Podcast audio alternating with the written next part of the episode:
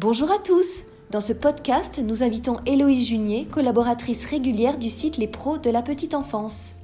Héloïse Junier est psychologue en lieu d'accueil du jeune enfant, formatrice petite enfance, conférencière et auteure d'ouvrages. Nous lui donnons carte blanche pour répondre à vos questions deux fois par mois autour d'une thématique liée à votre expérience du terrain. Ce nouveau podcast a pour sujet les enfants qui mordent, griffent, tapent. Une vraie problématique lorsque l'on travaille avec de jeunes enfants. Bonne écoute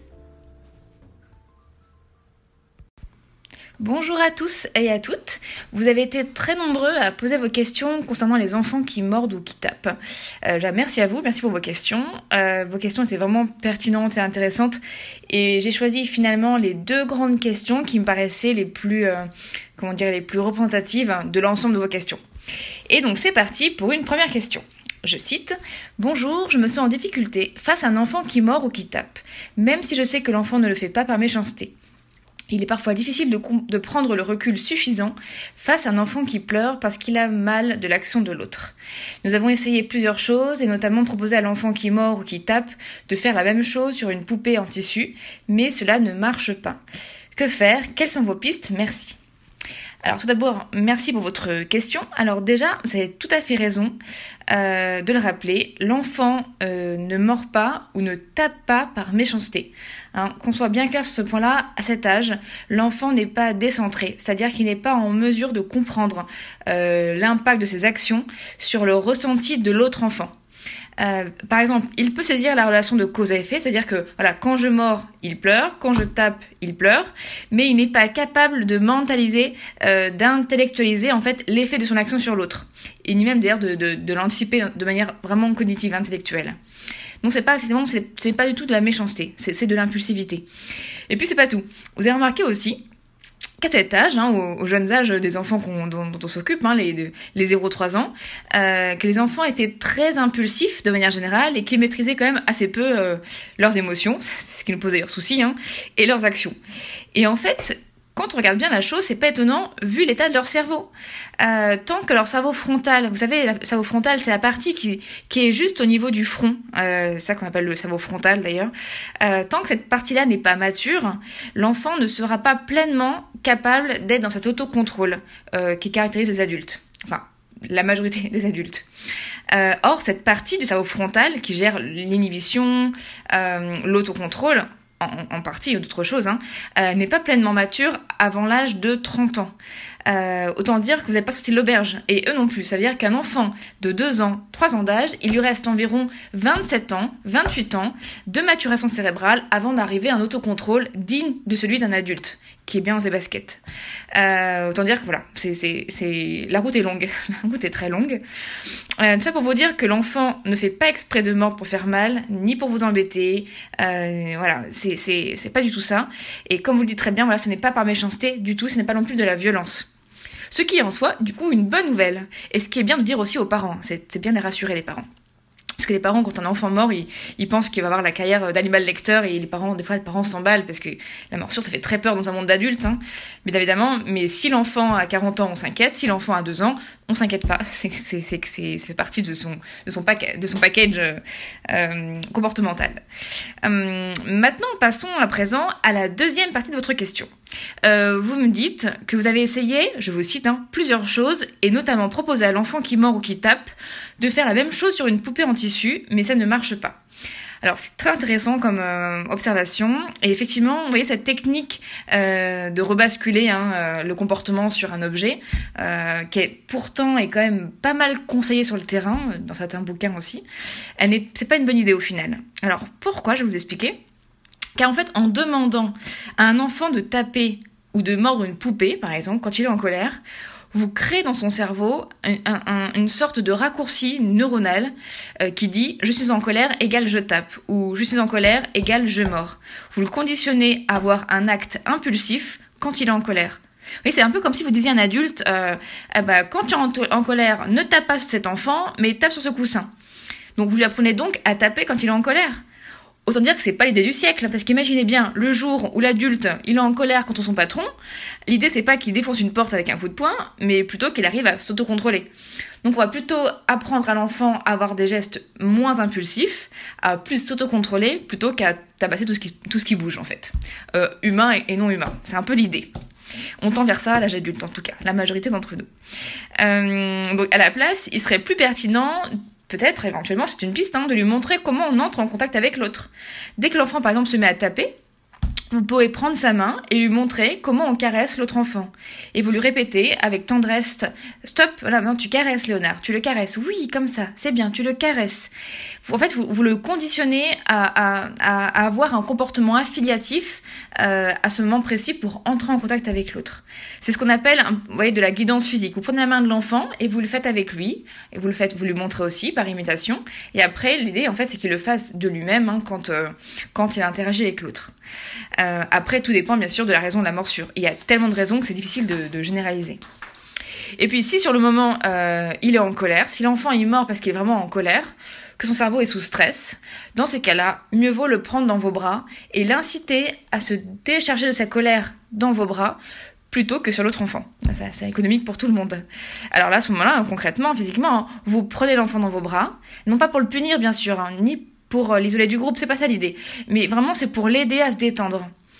Euh, alors là, j'imagine que certains d'entre vous vont me répondre à travers les ondes du, podcast. On va me dire, mais on va quand même pas câliner un enfant qui est mort, mais il le mérite pas. Mais c'est quoi ce conseil de psy hein? Euh, Bah si. En fait, en réalité, l'enfant, il le mérite. Il en a même vraiment, vraiment besoin. Pourquoi? Parce qu'en fait, c'est simple. Il le mérite parce que s'il est en colère, c'est parce que son cerveau est sous stress.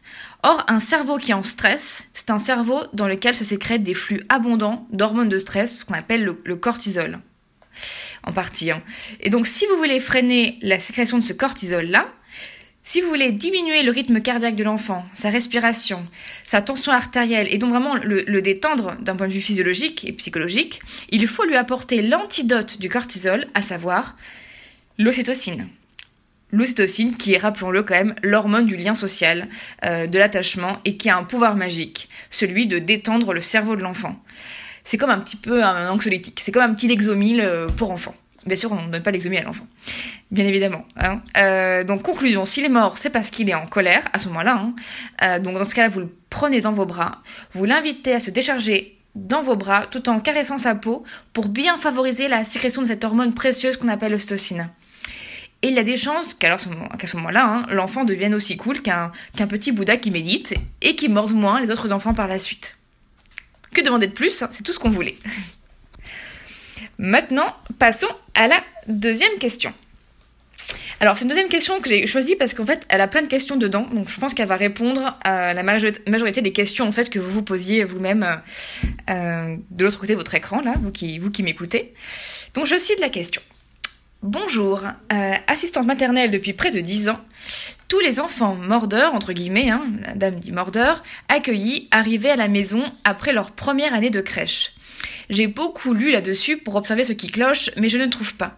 J'ai pu remarquer qu'ils mordent toujours le même enfant, le ou la plus jeune, qu'il n'y a pas de chamaillerie pour un jouet à ce moment-là, pas non plus d'excitation visible ou de câlin qui dégénère. Et enfin, je me rends bien compte qu'ils comprennent l'interdit car ils mordent à chaque fois quand je suis occupée ou qu'il me pense occuper. Par exemple, quand je débarrasse la table, quand je fais les transmissions avec d'autres parents, adultes, etc. Et si je croise le regard juste avant, il change d'intention. Et là, il y a trois questions. Est-ce qu'il y a une raison pour que les enfants arrivant de collectivités mordent plus que les autres? Y a-t-il une méthode miracle? Et que dire aux parents de l'enfant mordu? Merci d'avance, Aurélie. Alors, bonjour Aurélie, hein, si, vous nous écoutez, et merci pour votre question, plutôt pour, vos questions. C'est qu'elles, je pense qu'elles elles englobent bien euh, l'ensemble des questions, euh, l'ensemble des questions qu'on se, se pose. Alors, tout d'abord, vous faites une observation vraiment pertinente. Vous nous dites que, et là je vous cite, ils mordent à chaque fois que je suis occupée. C'est un constat très très intéressant. Et d'ailleurs, c'est aussi le constat que je fais souvent dans les crèches. Alors, pourquoi les enfants ont tendance à plus dégoupiller, voyez, ou avoir des comportements euh, plus agités, plus impulsifs quand on ne les regarde pas. Et c'est très simple. Hein. C'est une question, entre autres, hein, de sécurité affective, de base de sécurité. La place et la, visibilité de l'adulte ou des adultes hein, au sein d'un espace euh, va influencer massivement la qualité des interactions entre les enfants, mais aussi leur type de jeu. Voyez, comme le dit Anne-Marie Fontaine, que vous devez connaître, hein, euh, les adultes sont des, sont phares pour les enfants. Et les enfants euh, jouent et interagissent plus posément, plus tranquillement, plus sereinement dans les adultes, dans les adultes, dans les espaces qui sont éclairés par le regard des adultes. Vous voyez, la théorie de l'attachement nous explique que le jeune enfant a besoin de rester en lien, au moins par la vue, avec l'adulte, qui est son porte-avions, sa base de sécurité. Et c'est un lien invisible. Or, quand ce lien invisible se rompt, par exemple quand l'adulte a une transmission avec les parents, quand il va faire chauffer un biberon, euh, quand il va répondre euh, au téléphone, par exemple, eh bien là, le cerveau de l'enfant se met à stresser. Parce que c'est comme ça, c'est pas choisi, c'est instinctif. Et le comportement de l'enfant devient alors plus impulsif. Là, il va pouvoir taper, se mettre en danger, pleurer, euh, prendre un feutre rouge et crayonner sur toute la, la, bibliothèque blanche avec, avec grande impulsivité. Vous voyez, en fait, il va rechercher, coûte que coûte, la présence de l'adulte. C'est pas pour faire exprès pour embêter l'adulte, c'est juste qu'instinctivement, il a un comportement impulsif et il a besoin de retrouver la présence de l'adulte. Et comme le dit euh, d'ailleurs très bien, très joliment, je trouve, hein, ma collègue et amie euh, Josette Serre, il y, a, plusieurs types de phares. Je trouve que c'est une très belle image.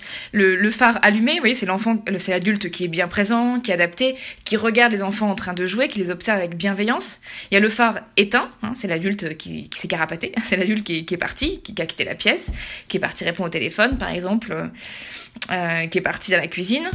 Il y a le phare aussi clignotant c'est l'adulte par exemple qui fait plusieurs choses en même temps, qui qui est pas 100% présent, euh, qui est la transmission et en même temps qui regarde l'enfant, mais du coup c'est pas un phare vraiment éclairant, vous voyez, c'est pas vraiment un phare qui est posé, qui, qui est sérénisant.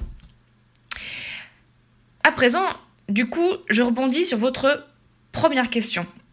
Euh, vous me demandez s'il y a une raison pour que les enfants arrivant de collectivité mordent davantage que les autres enfants.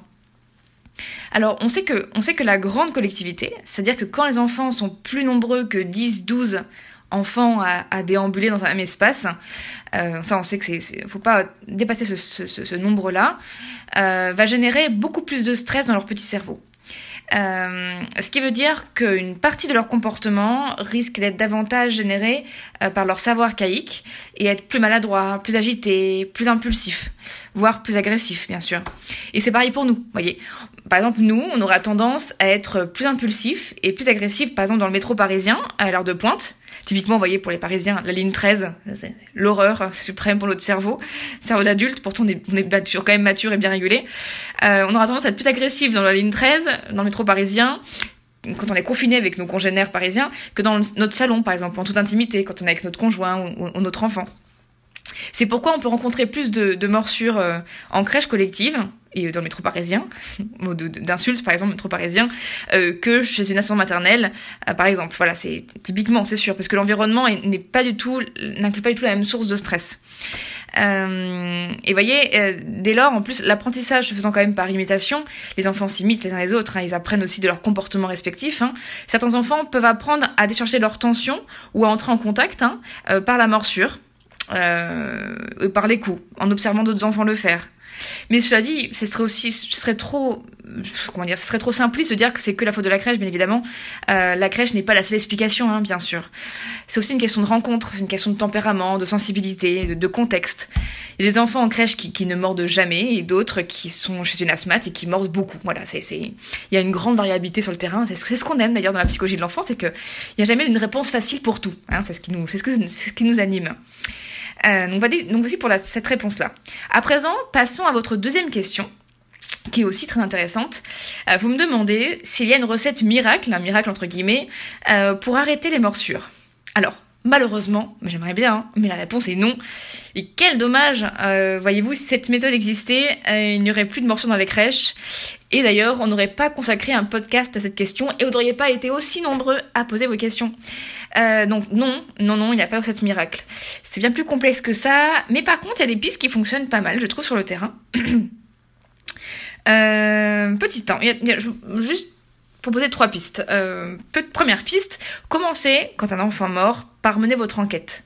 C'est-à-dire analyser précisément, très précisément son environnement. Euh, ayez le réflexe de faire ça. Parce qu'il y a des chances que cet environnement dans lequel l'enfant mort, il soit inadapté à l'enfant et qu'il stresse son cerveau. Les questions que vous pouvez vous poser, c'est celle-ci. Combien il y a d'adultes dans la pièce? Est-ce qu'il y a au moins un adulte qui est en position phare qui éclaire, un phare éclairant et qui rassure les enfants? Euh, Ou est-ce que tous les adultes sont en mouvement et en train de s'occuper à leurs affaires, donc en, phare, en mode clignotant ou en, phare éteint? Euh, Combien il y a d'enfants? Est-ce que ces enfants sont... Qu'est-ce qu'ils sont en train de faire? Est-ce qu'ils sont en train de jouer posément? Est-ce qu'ils sont en train de courir? Et est-ce que ces enfants-là ont une activité intéressante à faire? En gros, est-ce que leur cerveau est concentré sur une activité ou est-ce qu'il est voilà est-ce qu'il est perméable euh, à l'environnement est-ce qu'il est-ce erre un peu dans la section? Et demandez-vous s'il y a aussi là c'est la deuxième question assez de jouer en double exemplaire ou en exemplaire identique dans la pièce c'est ça, c'est justement la, deuxième piste dont je vais vous parler. Euh, on sait que beaucoup de conflits entre enfants sont générés autour des jouets. Ça arrive. Hein. Euh, ça arrive très souvent. On, un enfant veut prendre le jouet d'un autre enfant, euh, qui est dans les mains de l'autre enfant, parce que le jouet qui est dans les mains de l'autre enfant est bien sûr hein, beaucoup plus sympathique et attractif que le jouet qui est au seul. Ce serait trop simple sinon. Euh, dans ce cas, vous voyez, c'est pas l'agressivité en tant que telle, mais c'est une manière de s'identifier à l'autre enfant parce que les enfants apprennent, enfin les enfants interagissent, euh, entrent en relation en s'imitant les uns les autres. Or pour s'imiter, il faut un jouet exactement du même exemplaire, exactement de la même forme, de la même couleur, de la même taille, avec les mêmes détails. Donc anticipez, prévoyez un nombre suffisant de jouets identiques, même forme, même couleur, même petits détails, voyez, sur, euh, sur le coin du jouet, pour favoriser des épisodes d'imitation entre enfants et les enfants auront ainsi plus de chances de s'imiter, donc d'entrer en relation en s'imitant, ce qui est typique de leur tranche d'âge. Euh, et du coup, il y aura moins de risques de, morsures. C'est vraiment une manière efficace de limiter déjà un bon nombre de morsures. Et enfin, troisième piste, hein, comme je vous le disais dans la, question du, précédente de ce podcast hein, qui a été posée par votre collègue, si un enfant mort ou il tape un autre enfant, c'est aussi peut-être parce que il est en stress et que l'un de ses besoins fondamentaux est insatisfait. Euh, dans ce cas, prenez le temps de le ressourcer, cet enfant hein, qui mord par un câlin. Même si ça vous paraît fou, c'est vraiment une, c'est vraiment une, comment dire, une stratégie, euh, une stratégie hormonale extrêmement efficace.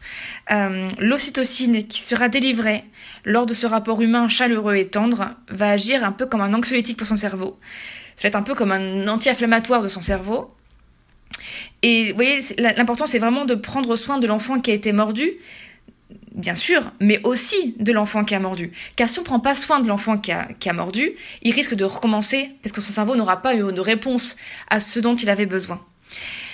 Et j'en profite du coup pour répondre à votre troisième et dernière question, euh, ma chère euh, Aurélie. Euh, que dire aux parents de l'enfant qui a été mordu? Alors, c'est vrai que c'est une question aussi qu'on se pose beaucoup. Alors, déjà, le mieux euh, est d'anticiper, j'ai envie de dire, de leur dresser un tableau dès qu'ils arrivent en crèche, ou alors dès qu'ils arrivent chez vous, hein, en tant qu'assistante maternelle. Et le mieux est de parler du risque de morsure dès la réunion de rentrée, pour ne pas que les parents soient, soient surpris que ça arrive. Et puis vous pouvez expliquer aux parents euh, tout ce que je viens de vous expliquer dans ce podcast, c'est-à-dire que quand les parents comprennent que la morsure c'est pas un acte de méchanceté, c'est pas la violence, que les enfants qui vivent vraiment dans, le moment présent ne sont pas traumatisés hein, comme nous on pourrait l'être par cette morsure, et eh ben ils le vivent mieux. Vous pouvez leur dire aussi que vous allez analyser plus précisément le contexte dans lequel ces morsures vont survenir pour éviter que ça se répète trop souvent. Vous ne pourrez pas arrêter toutes les morsures du lieu d'accueil, mais vous pourrez faire en sorte qu'elles soient moins nombreuses. Et le parent, ça le rassure déjà de savoir que c'est pris, c'est pensé et c'est pris en charge. Voilà, écoutez, j'espère que ces informations vous auront aidé, tous et toutes hein, qui, qui, qui m'écoutez. Je vous souhaite une bonne semaine et à bientôt pour un prochain podcast.